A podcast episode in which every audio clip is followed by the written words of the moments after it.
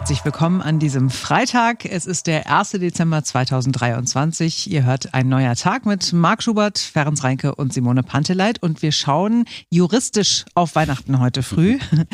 Ähm, wir nehmen euch gedanklich mit auf den Weihnachtsmarkt, an den Glühweinstand. Da ist ja ein gewisser Schwund mit einkalkuliert bei den Betreibern, ein Schwund an Tassen, die von Gästen einfach als Souvenir oder Erinnerung mitgenommen werden. Die Frage, die sich mir allerdings stellt, ist, diese hässlichen Tassen, Na, manchmal, manchmal sind die auch gar nicht so hässlich. Also diese Stiefeltassen, die sind speziell. Kennst du die? Mhm. Diese Ja, kleinen ja. Stiefelchen. oh Gott, Ja, aber so wenn du, wenn du irgendwo bist, also keine Ahnung, bist du mal in Dresden da auf dem Weihnachtsmarkt oder in Nürnberg oder so, weißt du, bei diesen ganz, ganz besonderen und dann nimmst du das doch als Andenken mit. Also habe ich zumindest schon gemacht. Also ich habe es äh, noch nie gemacht, weil ich mich immer fremdgeschämt habe für das Design. ja. Aber tatsächlich ist es so, wenn man in Büros dann mal zu Gast ist und so, ne? Und also ja, kannst du Kaffee dann nehmen? Irgendwie findet sich immer eine Weihnachtsmarkttasse in jedem Büroschrank in Deutschland, oder? Ja, so hinten. stimmt. Und denkst du, was ist da? Und dann immer so, oh Gott, nee, die Tasse will ich aber nicht. Und die bleibt immer als letztes übrig, weil keiner so mit so einer hässlichen Tasse rumlaufen will. wo dann irgendwie irgendwas äh, Sch- Schnörkeliges drauf ist. Aber äh, wir haben es ja schon gehört, Simone möchte sowas gerne als Andenken haben. Und dann denkt man, ja, Moment, ich habe doch Pfand bezahlt, Ja. Dann kann ich sie einfach auch mitnehmen. Aber eigentlich nicht erlaubt, hat uns Ferenc heute früh erklärt. Guten Morgen. Ja, in der Tat ist es aus Sicht von Juristen mindestens eine Unterschlagung, wenn man so eine Tasse mitnimmt. Sie sagen, wenn man am Glühweinstand bestellt und dann einen Tassenpfand zahlt, dann schließt man zwei Verträge. Einen Kaufvertrag, klar, über den Glühwein und einen Leihvertrag für die Tasse. Und der Leihvertrag, der wird durch das Pfand nur nochmal unterstrichen. Aber das Pfand bedeutet eben nicht, Tasse einfach mitnehmen, auch wenn es viele schon gemacht haben, ich auch. Ja, wobei man dazu sagen muss, dass das Mitnehmen der Tasse ja oft durchaus erwünscht ist, ne? Also damit man sich eben immer wieder an den schönen Besuch auf dem Weihnachtsmarkt erinnert und dann im nächsten Jahr auch wieder dahin kommt und auch genau da den Glühwein trinkt und auch genau da dann eben auch Geld ausgibt. Deswegen ist es wahrscheinlich am einfachsten, wie so auf dem Leben, einfach nachfragen, ob man die Tasse mitnehmen kann oder nicht. Und wenn die Ja. dann sagen, nö, brauchen wir, dann lässt man sie halt da. Man könnte ja auch vermuten, dass bei den Kosten für den Glühwein die Tasse tatsächlich inkludiert ist. Da sind wir ja noch nicht mal beim Pfand unterwegs. Also ein Fünfer für, lass es uns äh, ehrlich sagen, für irgendeinen billig gepanschten Wein, wo dann irgendwie, keine Ahnung, eine Orangenscheibe und eine Nelke oder was weiß ich da noch äh, reingeworfen wird, ein Fünfer. Äh, wenn du einen Tetrapack kaufst, kostet 20 Cent oder so. 50 Cent. Und Ja, dann- gibt ja auch ein bisschen qualitativ besseren. Der kostet dann aber auch nur, was weiß ich, wie 2,40 oder so, ja, bei Lidl, Aldi, Edeka, Rewe, wie auch immer diese Läden heißen. Aber ja, na klar, es ist, es ist schon echt teurer, ein teurer Spaß. Ja, ähm, ich, Weihnachtsmärkte sind ja sowieso irgendwie nicht so mein Ding. Mir ist das immer zu voll. Also manchmal sind die Menschen zu voll, mir ist es zu laut. Am Glühweinstand stehen alle so dicht beieinander und irgendeiner krakeelt immer dann da rum. Manchmal ist man es auch selber. Ah, I don't know. Dann müsstest du jetzt mal am Sonntag, ganz kurz, müsstest du am Sonntag nach Zehlendorf kommen, an den Mexikoplatz. Du weißt, wo wir ab und zu mal in dieser kleinen Kneipe sind. Ja. Denn da gibt es einen sehr, sehr schönen Weihnachtsmarkt. Der findet immer nur an den Adventssonntagen statt. Und da gibt es so ganz viel so Kunsthandwerk und so Gedöns und kleine Kinder spielen schief, Blockflöte, also Weihnachtslieder.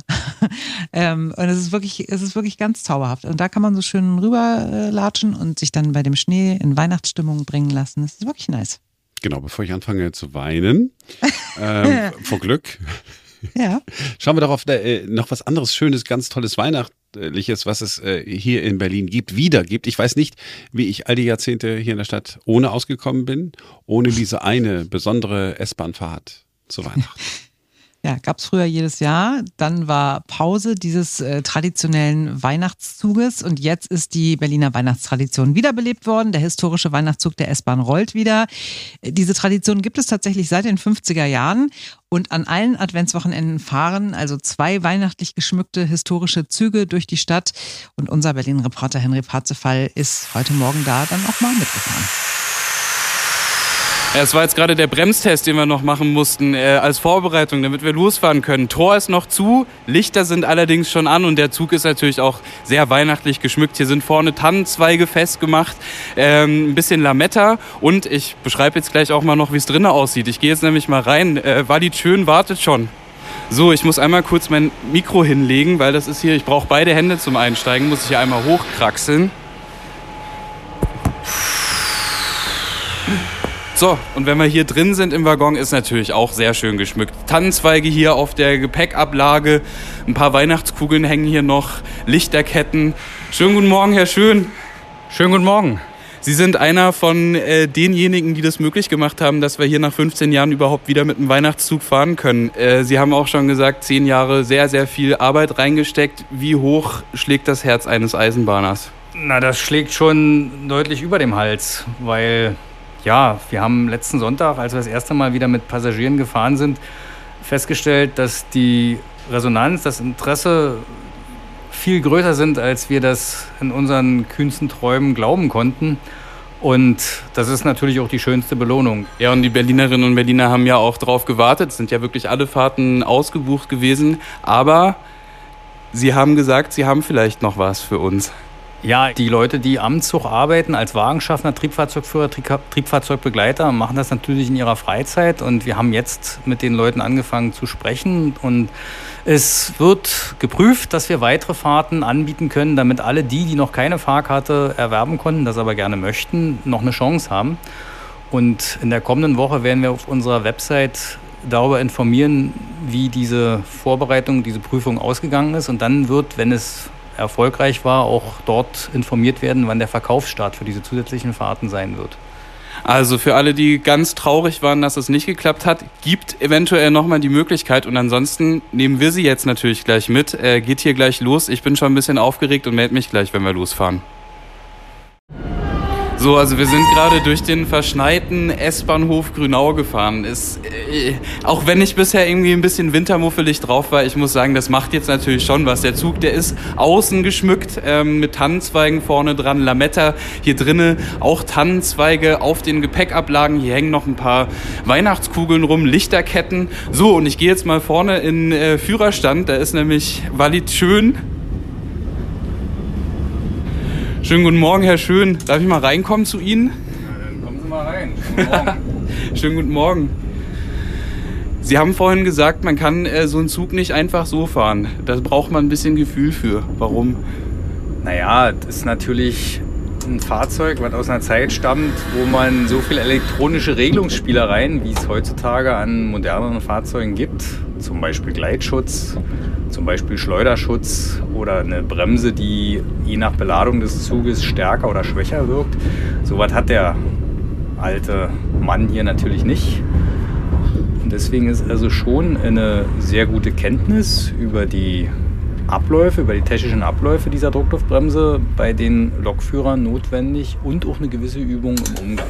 Es war ja ein riesengroßer Andrang auch auf die Tickets. Äh, Sie hatten gesagt, es gibt eventuell noch mal eine Möglichkeit, nächste Woche mitzufahren. Äh, es gibt vielleicht noch mal zusätzliche Tickets. Die Frage ist jetzt trotzdem, ähm, der Zug soll ja auch noch mal umgerüstet werden, dann auf nächstes Jahr. Also, es wird dann so sein, dass am 23. Dezember dieser Weihnachtszug das letzte Mal fährt.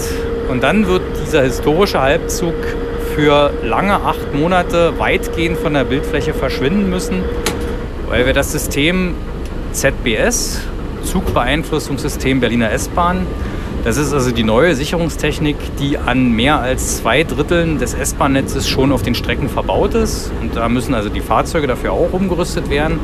Und da wir ja vielleicht nächstes Jahr auch mit dem Weihnachtszug wieder durch die Stadt, mitten durch die Stadt fahren wollen, soll also auch der historische Halbzug diese neue Technik bekommen. Und das müssen wir einbauen. Also Sie haben es gehört, für alle, die ganz traurig waren, dass sie es dieses Jahr nicht geschafft haben, ein Ticket zu ergattern. Es gibt vielleicht noch mal nächste Woche die Möglichkeit und ansonsten dann perspektivisch nächstes Jahr für deutlich mehr Berlinerinnen und Berliner. Also das finde ich jetzt eigentlich schon ganz schön, mal so eine, so eine Fahrt in so einer alten äh, S-Bahn.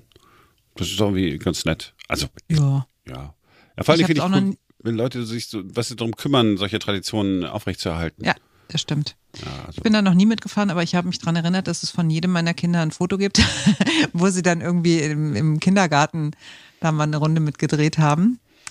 Und dann dachte ich mir so, naja, die, die würden das vielleicht nochmal gerne machen, so als Erinnerung an ihre, an ihre Kindheit. Ich persönlich bin jetzt nicht so der, nicht so der Zugfreak und bin auch gestern erst gerade wieder mit der S-Bahn gefahren, war nicht so ein schönes Erlebnis, weil dann die, die Fahrt wieder abgebrochen wurde und so. Ich bin, ich habe erstmal genug von S-Bahn fahren, aber für alle, die da Spaß dran haben, habt Spaß.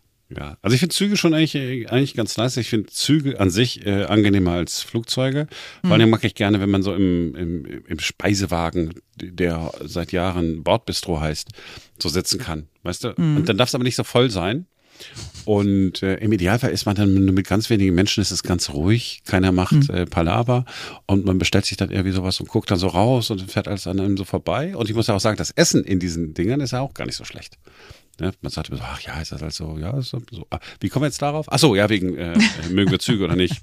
Äh, äh, zurück zu Weihnachten. In Warum Ja. Darum, der Rubrik, in der Simone Gott und die Welt erklärt, ist es heute auch um Weihnachten gegangen. Warum hängt man in der Vorweihnachtszeit einen Adventskalender auf? Die Ursprünge gehen zurück bis ins 19. Jahrhundert. Damals wurde in frommen Familien Anfang Dezember 24 Kreidestriche an die Wand oder die Tür gemalt und bis Heiligabend durften die Kinder jeden Tag einen Strich wegwischen. Das war die Sparvariante. Ähnlich kostengünstig, man legte 24 Strohhalme in eine kleine Holzkrippe. Wer es aufwendiger mochte, der hängte jeden Tag ein Bild an die Wand, natürlich mit einem religiösen Motiv. 1908 wurde der erste Adventskalender gedruckt von einem Mann namens Gerhard Lang. Seine eigene Mutter hatte ihm, als er noch ein Kind war, 24 Kästchen auf einen Karton gezeichnet und auf jedes dieser Kästchen ein Gebäckstück genäht. Also, das war ähm, ein, ein, ja, ein besinnli ja, besinnliche, besinnlicher Podcast. Ja, also Simone Sehr hat alle Emotionen gegeben, ich auch. Und äh, ja, jetzt äh, wünschen wir einen tollen ersten Advent. Ja. Und sind am Montag wieder für euch da, denn dann ist wieder ein neuer Tag. Bis dahin. Tschüss.